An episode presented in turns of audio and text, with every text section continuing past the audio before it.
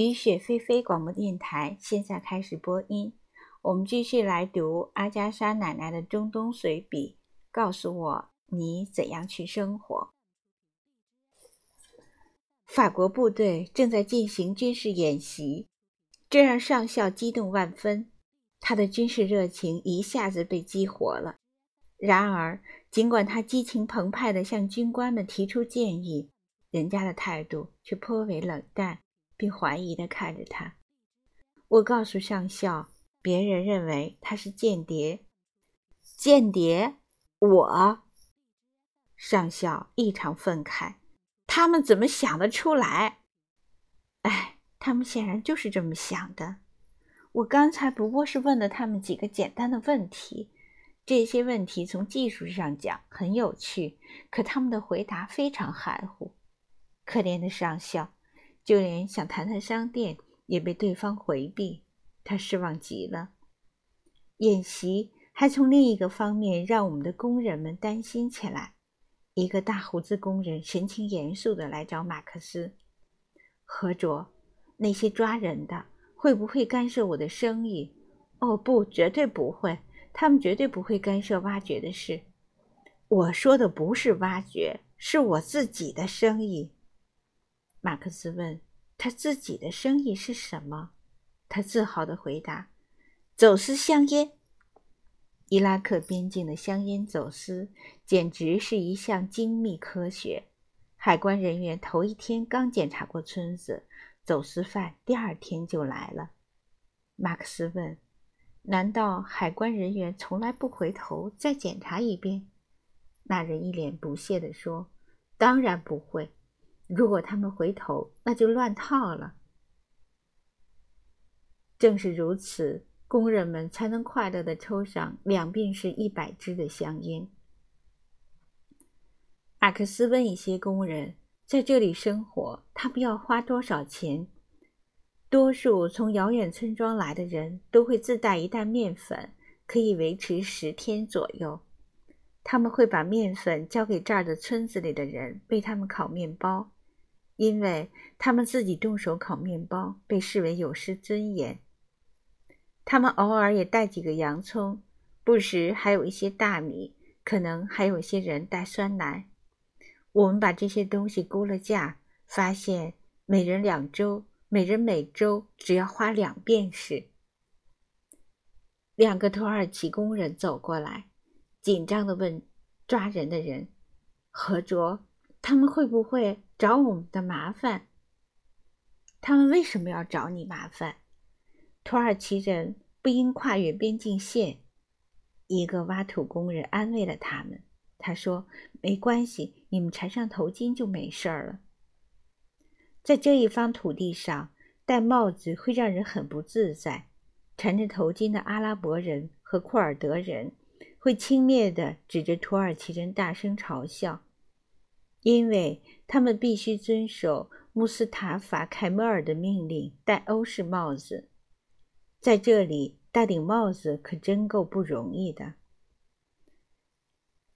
今天晚上刚用完晚餐，忧心忡忡的费里德就走进来，用那种绝望的声调说：“长老带他的老婆们向哈通求医问药来了。”我有点紧张。显然，我的医术已经名声在外了，这可真是误传。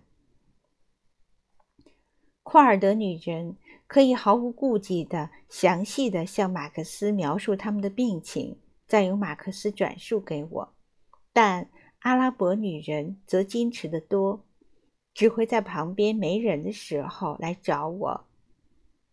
于是，一场哑剧上演了。头痛比较好懂。病人会战战兢兢地接过一片阿司匹林，眼睛发炎红肿可以一眼看出来，就是硼酸粉的用法比较难解释。热水，我说，热水。他们重复。接着，我抓起一撮硼酸粉说：“轻轻的。”然后是演示洗眼睛的动作。病人随后做了一个喝一大口的手势，我连忙摇头，外用。用在眼睛上，病人有些失望。不过第二天，我就从工头那儿得知，阿布苏莱曼的妻子用了哈通给的药好多了。他用药洗了眼睛，然后把剩下的全喝下去，一滴不剩。最常见的手势就是揉肚子，这有两种含义：一是严重的消化不良，二是不孕不育。苏打粉对第一种情况非常管用，对付第二种情况，居然也颇有口碑。上一季哈通给的白药粉真神，我生了两个胖大儿子，是双胞胎。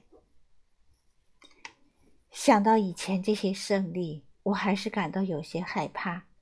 马克思以他一贯的乐观态度安慰我。长老说，他夫人的眼睛很不舒服，直接用硼酸粉就可以了。长老的夫人们和村里的女人们可不一样，都蒙着面纱。于是他们把一盏灯搬到一间空置的储藏间里，我将在那里问诊我的病人。上校和疙瘩净说些下流话，我一边紧张地走向诊室，一边听着他们的喋喋不休，变得更紧张。屋外的夜色中，大约站着十八个人。长老兴高采烈地和马克思打过招呼，向一个蒙着面纱的高个子身影挥挥手。我说了几句客套话，把他们带入狭小的储藏室。